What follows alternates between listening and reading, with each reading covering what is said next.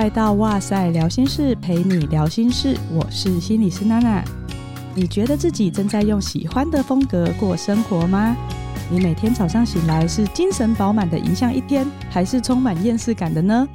今天我们想要从这几年很火红的一种，觉得算是休闲兴趣吧，就是种花、种树、种植物，来跟大家聊一聊。所以就邀请到一位我觉得是绿手指的朋友。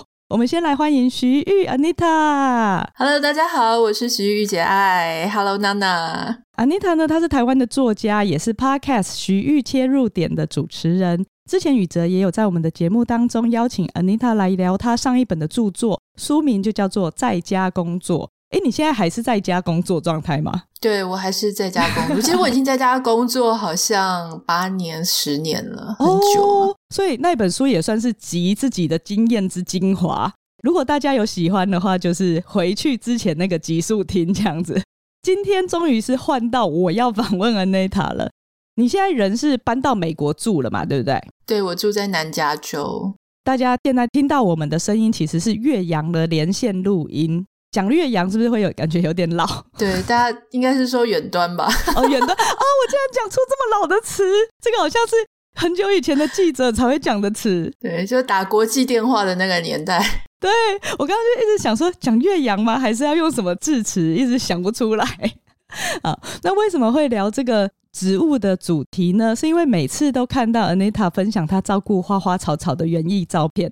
我觉得超疗愈的，很有趣，然后又很心生向往。因为在台湾，其实你很难有一个很大的庭园或者是一个空间，可以就是让植物有足够的光照，或者是种比较大型的植物。我觉得你是很认真的那种在种，你还当花农采集种子，还特地去上课。我们就是可能大不了买一个室内植物，或人家已经弄好的，然后帮他浇浇水这样子而已。在这个过程中的经验，我们今天就会来聊聊说，哎，为什么玩这些植物是很疗愈的事情？为什么你会把它视为一种生活风格？先问 Anita，你是原本在台湾就很会种植物，是绿手指吗？没有，我手指超黑的。我以前都觉得我怎么种怎么死，我连种仙人掌都会死掉。哎，我也是哎，我种过仙人掌，人家送我，然后我放在办公室。你就发现为什么浇水浇久了，它就从底部的地方烂掉，然后头就断掉了。对，因为大概浇太多水了。对，就是乱浇水，然后它可能又没有晒太阳，都放在空调下面，觉得哎呀，真的自己手指很黑。我连黄金葛这种很好种的都会种死。对，但是我后来就是因为搬到美国，后来换了一个家，这个家是有院子的。那个时候我就一直不太知道说院子要干嘛，我想说就种一些类似行道树的那种树，感觉好像随便种随便就会活，所以我那时候就跟那个来做这个院子的工程人我说随便吧，就种一些不会死的。可是后来你知道吗？就是你有一个院子之后，你就会开始想东想西。当时刚好我记得有一个出版社，他邀请我推荐一本书，那本书我也非常推荐给大家，叫做《让植物疗愈你的心》，应该是应该是这本书。好，然后那本书呢是英国的一个精神科医生写的。嗯、他其实呢他自己本业是精神科医生，可是他也很喜欢园艺。他先生是园艺家，所以他就跟着他先生一起做。那他就发现说，从这个在疗愈园艺的过程当中，其实自己的心跟精神状态是会被疗愈的。嗯、那我后来听了就觉得非常好奇，我就想说，哎，那我也要开始疗愈一下我自己，看看到底有没有什么。就是舒压舒心的效果，所以当时我就从台湾现在也很流行的观叶植物、室内植物开始啊，我觉得它放在家里不用太关心光照，好像不错。我以前从来都不喜欢花，以前我谈恋爱的时候，男生如果送我花，我就说你送这个干嘛？不是植物的生殖植物的生殖器。然后，可是你知道自己有个院子之后，这种事情就是，当你观叶植物照顾的还可以之后，你就会开始扩展，就开始去种一些要阳光的啦，然后各式各样的多肉的花卉的各种不同的，就就开始慢慢的就这样种起来。嗯，你刚刚讲到这个，我也很有感。我当初也是因为远流的编辑跟我分享另外一本书，它叫做《有植物的美好日常》，它的标题就写着。在寻找自我的路上，陪伴我的花草，以及不小心种死的盆栽。然后我看到以后就觉得，哎，他在讲不小心种死这件事情呢。感觉那本书里面作者他并不介意展现自己的脆弱，你会感觉他很坦率，很有勇气的去接纳。对啊，我现在就是植物杀手也没有关系，所以我就想说，哎，我好像也可以来试试看。然后在种的同时，我也慢慢开始理解到，原来我自己当初不敢再种植物的原因，除了是不想要再伤害太多的生命以外，有部分是因为其实种死植物的经验还蛮挫折的。我觉得人就是这样，你会害怕再次受伤，或是伤到别人，所以你会不敢再尝试。不过，当我了解到哦，原来我很难再跨越出那个挫折的时候，我大概就开始有点懂了，反而可以放下对于那种种植物的抗拒，去思考说我到底真正的喜欢的是什么。重新种了以后，我发现我现在有点慢慢在转型成绿手指。所以听到你刚刚说，其实你手指超黑的，我就觉得哦，好疗愈，好宽慰啊！我觉得你刚刚分享的很好，因为其实就我自己的经验来说，我觉得种植物会分很多个阶段。一开始就是很多人就会说自己是黑手指嘛，那你会不会发现说，当大家在讲我是黑手指的时候，其实就贴了一个标签给自己，嗯、就好像是说啊，那个不是我适合玩的，或是我就是没有那个天分。可是当有一天你发现，哎，你不是完全的黑手指，其实你能够成功的养龟背玉，其实你能够成功的养呃这个虎尾兰，就是这些比较容易的，那你就会觉得说，哦，原来我也不是黑手指，你就会开始越养越多。可是越养越多，因为每种植物的特性都不一样，有些真的很脆弱，有些它死的真的是不明不白的。那个时候就像你一样，我我当时就是失心疯的，我就买了一大堆，我的整个八人座的长木桌就餐桌全都摆满，然后我家四面都是植物。哎，刚买来的时候我就赶快拍照，非常漂亮。可是几个月之后呢，哎，就有一些就死掉了。我当时进入一种。我买很多的时候，我是每天都会跟植物说话的。你要好好长大啦！我用中英文百灵果在跟他们讲话。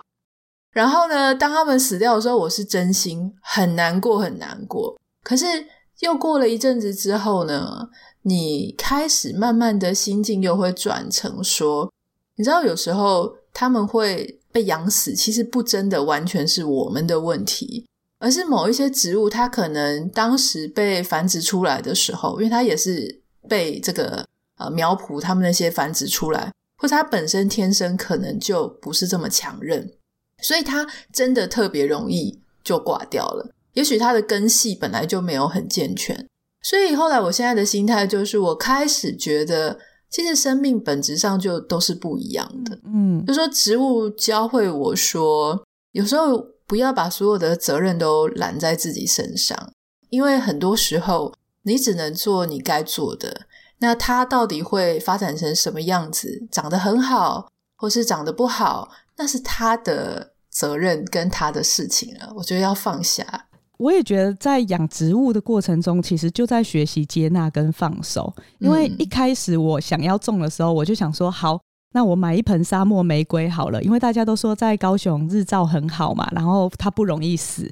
我也看我婆家邻居，几乎每一户外面，他们都直接放在外面露养，就是长得很漂亮很大。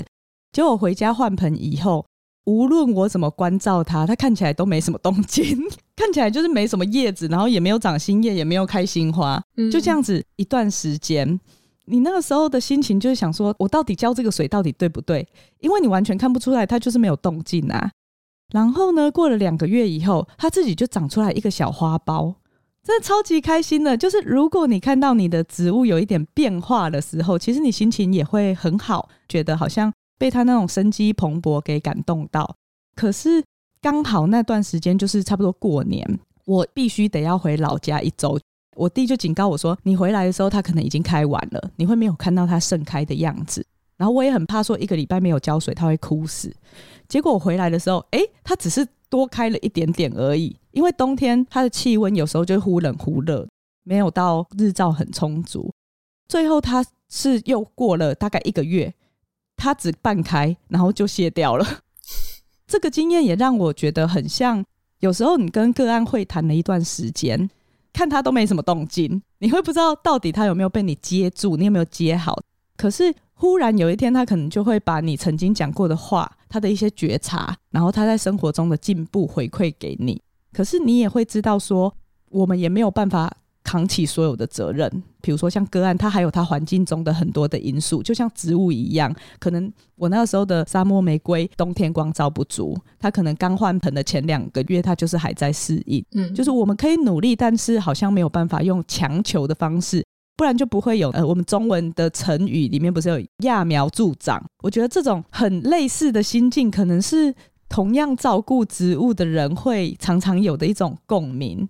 因为我在看你的贴文当中，都会悟出一些道理和金句。对啊，出版社叫我要把这些东西集结成书。我说真的吗？这个不就突然之间的奇思妙想而已？可是我觉得看到会很疗愈，然后会打中，然后你也会觉得说，哎，对耶，我没有想过这些嗯事情。嗯、因为我印象很深刻的就是你写过一篇，就是说播的种永远比最后开的花还要多。跟植物比较，投资报酬率是计较不完的。肯定栽培的人是吃亏的，但是他们突破环境障碍，好好的绽放，满满的成就感和过程中自己的学习跟喜悦是无法计量的。你只是种个植物，你就可以写出来这么有道理的人生哲学，这也是种死了很多的，这是也是种死了很多之后的心得哈。对了，因为就像你刚刚讲的说，植物也许好一阵子没有动静，然后就我自己的观察，我发现也有另外一个相反的情况，就是你以为它的成长是每天一点点、一点点、一点点，其实不是，他们通常都是停停停停停，然后某一天就突然之间长很多，嗯，这个是真的。而且我之前看过纪录片，你知道人类的小孩子 baby 的身高。也不是一天长一点点，人家古语说几米多几寸，这个是错的，因为它是某一天会突然之间多很多，它每一天跟每一天之间不是等速的在成长，植物也是。对，所以我我当时就边种植物的时候，就像你讲的，我就会悟出很多道理，包含说，像我很喜欢种玫瑰，那玫瑰有各种不同的品种，我以前都不知道，其实像加州有加州的品种。然后英国有非常漂亮那种很多层次的，欧洲有他们的品种。那这两边的品种其实是不太一样。如果原生的话呢，通常原生的植物都会很适合当地的气候，例如加州又干，然后太阳又大，所以有一些玫瑰它只要在日烈日下去曝晒呢，它其实是可以长得很好。好，当然如果说是热浪，那当然是另当别论了。但英国的玫瑰来到加州，它就会面临。太阳真的太大，它很容易焦边。它只要一盛开之后呢，差不多一天，它第二天它就没了，它就整个焦边焦掉，变得很丑。所以我后来发现这些事情，我以前的感觉是啊，好可惜哦。那买这种玫瑰干嘛？就是它当时品种呃也是蛮贵的啊，然后而且家里一块土地就让它用了，你就会用那种 CP 值的概念，觉得说那这样养这种玫瑰到底要干嘛？可是后来我心态也变了，我会觉得说，既然它就这么一天很漂亮，那就在它绽放的那一天，我给它拍拍照，我坐在花园坐久一点，就陪它那么一天。以后当它焦掉的时候、死掉的时候，至少我内心曾经有记得有那么漂亮的一天是跟它一起度过的。我觉得这个真的是心态上差很多诶。嗯，所以我觉得人家就说植物这个东西呀、你可以感觉到他们永远默默的陪伴着你，无论你有没有留意，或是你把他们重视了。可是刚刚你说的过程，反而好像是你也在陪他，陪他经历他最美的那一天，甚至是为他留下来记录。我觉得这就是很好的生活中的调剂，会给人家一种很平静又踏实的感觉。然后像我心情很烦躁的时候，我也会到阳台浇花，我自己就会心情变好一点。通常我觉得接触这种自然界的东西，你就会更愿意去打开五感。比如说，我可能会闻一下它的味道，我可能会摸一下它叶子的质感。这个过程，你就反而会很 很正念的拉回来那个当下。你自己在照顾植物的时候，你也会真的会比较打开五感嘛？诶，是说你会把它放在耳边听吗？因为它没有声音，因为人家都说会打开五感，然后我就想说，听是要听什么？听哦，可能比较不会，因为平常心讲，它就算有声音，也是非常细微的，你可能真的不注意就没有。哦、但是因为鸟会来啊，哦，鸟会来，所以鸟会有声音。像我们家这个，我们家有很多的花是蜂鸟会喜欢的。那以前呢，呃，我们住在比较没有院子的地方的时候，我们要刻意挂那个蜂鸟喂食器，里面要放糖水，蜂鸟才会来。啊，蜂鸟非常喜欢喝糖水，那个糖水比例大概四四比一这样。我先生一开始教我的。那现在我们有了这个花园之后呢，我们就发现说有一些鸟喜欢垃圾食物。我把 我把我们的蜂鸟喂食器自制糖水称呼为垃圾食物。然后那种花长的是喇叭形状的，因为它们的嘴巴很尖，所以要是那种有一点细长型、有点像喇叭那种形状的花呢，是它们的最爱。所以我就故意养了很多这一类型的花。但我就发现有一些鸟比较重视养生，我会去找花。可是你知道找花比较难，因为一朵花里面的蜜啊是有限的，嗯、所以它这边吸完，它要去另外一边，再去另外一边，然后去看看到底有没有。这个要比较费力。你如果是糖水呢，就在那个洞里面一直喝，一直喝。那蜂鸟又有地域性嘛，所以当一只蜂鸟在那边的时候呢，如果有另外一只蜂鸟要来，那它就会去打架，它们就会追逐。有时候两只追逐之后，第三只就跑来喝。所以其实植物跟动物的生态，它其实是交织的，它是没有办法分开。但我在这里，我就觉得非常非常享受这个部分。那你刚刚提到五感，我觉得嗅觉啦，嗅觉是呃一个连带打开我的新天地的地方。因为像玫瑰，它也有分，就是有一些玫瑰它是很香，真的有香气。以前你那个玫瑰的香气不是都是什么乳液啊，然后香水跟你说这是玫瑰的味道，对，你好像没有机会就说真正玫瑰开的味道到底是什么。但我们家有几株玫瑰，它真的就是那种很优雅、很低调的香气。所以这个时候呢，当你真正闻过玫瑰的香气，你就知道那些乳液啊、香水是不是糊弄你的。我记得我们之前有去一个大花农场，它就是。可以摘玫瑰，然后它培养的那个玫瑰就是荔枝香气，因为它是食用的玫瑰，那个味道也超级特别的。或者是它的园区里面也有另外一种叫做绿玫瑰，我好喜欢绿玫瑰的味道，它跟一般的玫瑰的味道又不一样，它有一个清新的味道。虽然我们在玩植物这件事，但是其实它可能还有这些生态系环境上面的啊，或者是其他生活中其他五感上面疗愈的一些原因呐、我觉得这可能也是为什么 COVID 之后吧，好像就有一波很明显的植物风潮。你会发现，大家除了一开始好像是玩多肉，然后就会慢慢到观叶植物。台湾目前本来就是有景观设计系，可是他们好像不是特别在做这件事。可是现在会出现那种所谓叫植物风格师这种职业，你们那边会有吗？会有这种词吗？其实美国在这个园艺治疗，它已经行之有年，应该是从一九九零年代的时候就已经有这个机构，就是 American Horticultural Therapy Association。嗯，它其实是心理学的一支，就是人文心理学里面的这个美国园艺治疗协会呢，它其实做了非常多事情。其实英国也有，所以英美他们有一个很重要的事情，就是他们帮心理有一些状况的人做修复，不管你是自闭症啊，或是有一些。PTSD 就是创伤后的压力症候群的那些人，他们就是会透过园艺去辅助。那我想今天跟大家分享一个我觉得非常有趣的，就是呃，美国这边呢有一个叫做 Insight Garden Program，它透过 gardening 就是透过园艺，种或种花，去帮助很多人。例如说，在加州这边，北加州有一个叫做 San Quentin Prison，就是 San Quentin 的监狱，这个计划他就进去。那在这个监狱里面，他们有一方土地，他就让这些狱友嗯可以去种花、种草，然后种菜，就是让他们除了在不见天日的那种水泥墙里面，他们也有机会可以到外面透透风。当然，这一块土地它外面还是有铁笼啦，但是它是毕竟是户外。那这些监狱的这个狱友，他们出来一开始呢，可能也是抱着说。就反正就是他们就 assign 了一个一个 program，所以在这段时间他可能只是想出来晒太阳或是放风，他他就选了。可是很多人就会分享说，当他们加入这个 program 之后，他会开始发现哦，原来照顾植物是非常有趣的。你知道，我我当时也看刚刚我介绍那本书里面，他也有提到说，在英国、在英国、美国都做这件事情。那很多狱友他们就会发现，第一个照顾植物。他发现很有成就感，因为他有好好的照顾它，植物就会好好的成长，也会有出其不意的那种美丽。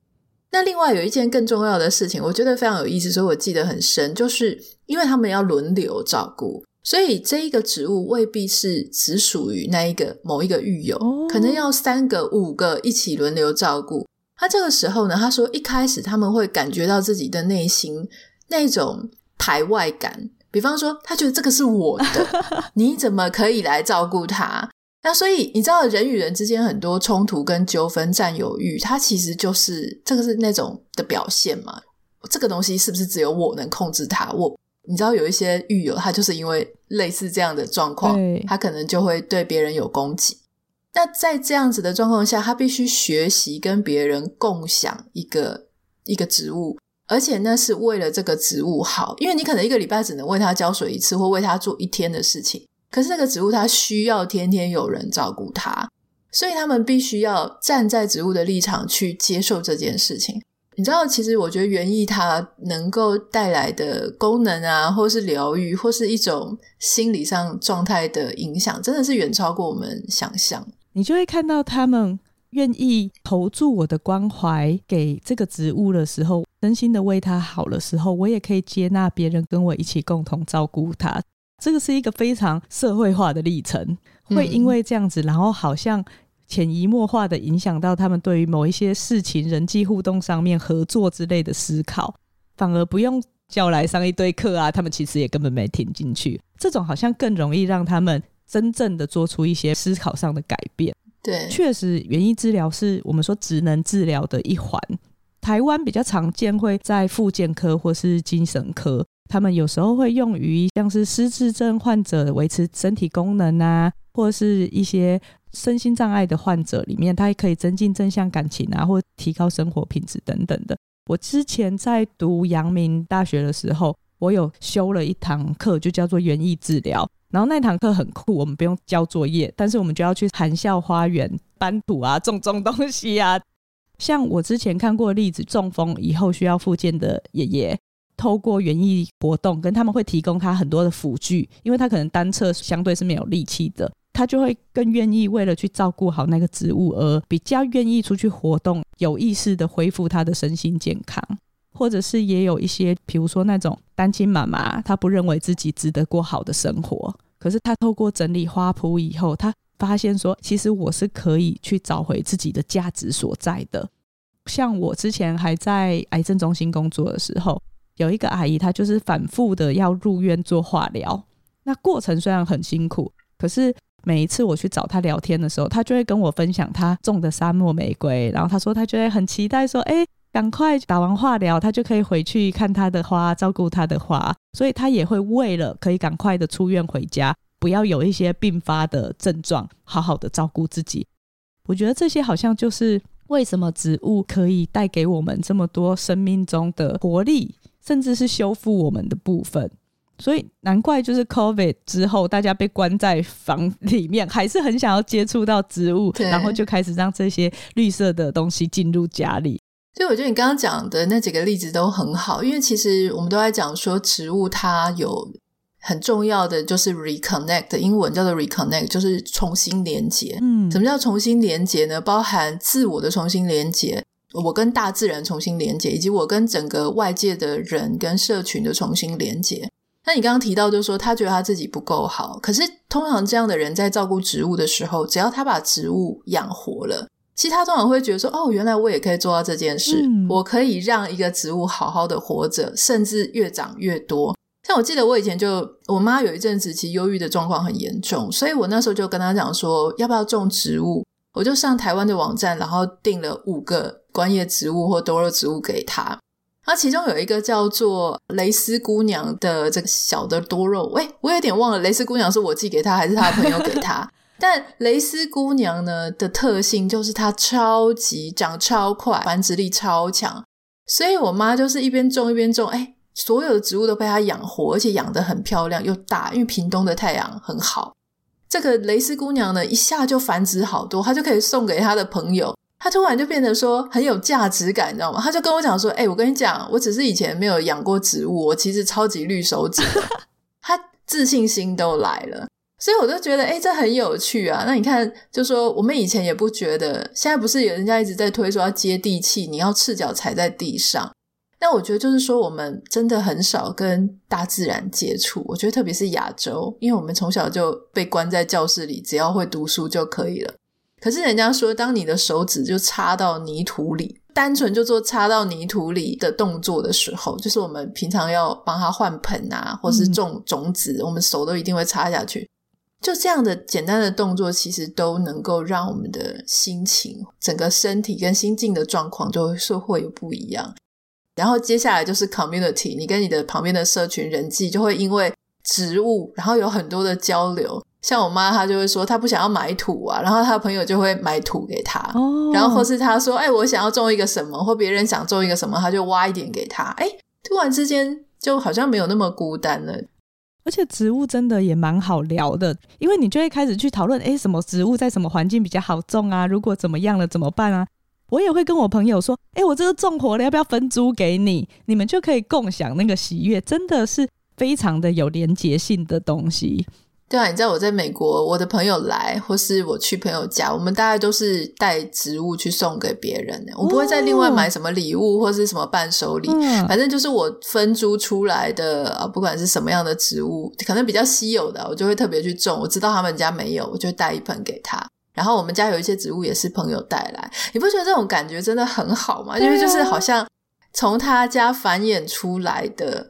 东西来到我家，也找到了一块自己的地方。我觉得那个真的，那个感觉，那个礼物，我觉得比买来的更有价值。嗯嗯，然后你们彼此之间的那个连接，好像也会更深了一点，因为这里面是包含了你们彼此的信任，你们彼此之间互相希望对方也能好好生活的那份心意，这样子。对。最后啦，其实在我的观察中，我会觉得 Anita 是一个很有自己生活风格的人。有些人可能就会想要成为这种蛮会过生活的人，但是我会觉得他不是特别文青，或是要特别奢侈，而是要好像有自己一些独享的仪式感。你觉得要怎么样找到自己的生活风格呢？当然不会是硬要玩植物，或是硬要玩什么跟着别人做什么我就跟风，嗯、也不是这样。要怎么样子才会像你感觉很乐在其中呢？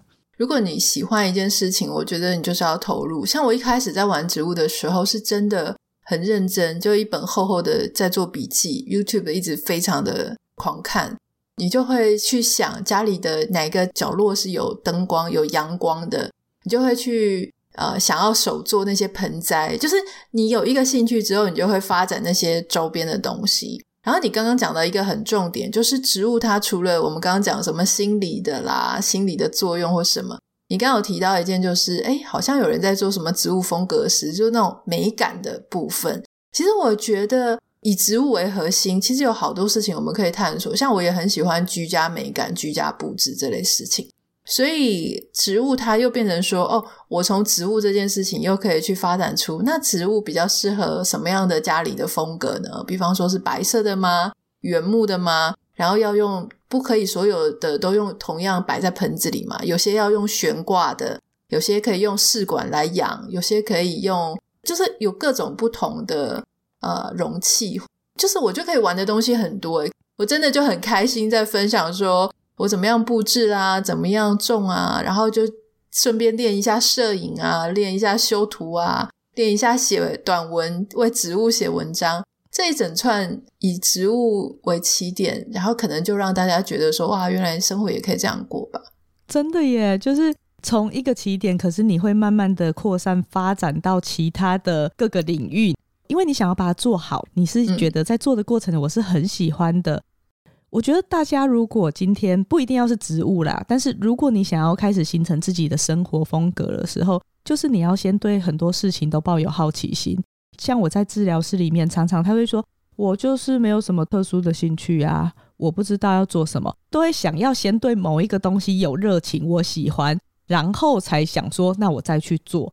可是你会在投入的过程中，你越来越喜欢。你要先有投入，你才知道自己到底是不是你的热情所在啊！有些人都以为要先找到热情，然后我才要去做。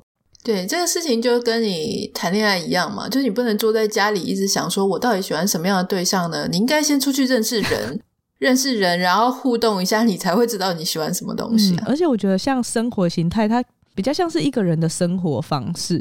有些人会觉得它应该是增加的。可是我最近越来越发现说，比起那些代办清单，你更该去有一个叫做你不做的清单。嗯，你会越来越精炼，然后集中知道自己可以从这个你喜欢的东西出发点去做什么，而不是什么都随便乱做。没错，今天真的非常开心，邀请到 Anita 来跟我们聊她的植物精，这算有爸爸精、妈妈精，这应该算是植物精吧？这样，对啊，对啊。不知道大家听完是不是也会很想要入坑呢？鼓起勇气开始去种种看，你也可以在这个过程中找到自己喜欢的风格和步调哦。希望今天分享的心理学内容你喜欢。如果有想了解任何的其他心理学议题的话，都欢迎可以到哇塞的 IG 或脸书，还有 LINE 的社群提供给我们。然后呢，要记得去 Anita 的 IG 看她的那些植物美照哦。欢迎到 Apple Podcast 给我们五星评价，跟留下你对这一集节目的想法。今天的哇塞聊心事就到这边喽，拜拜，拜拜。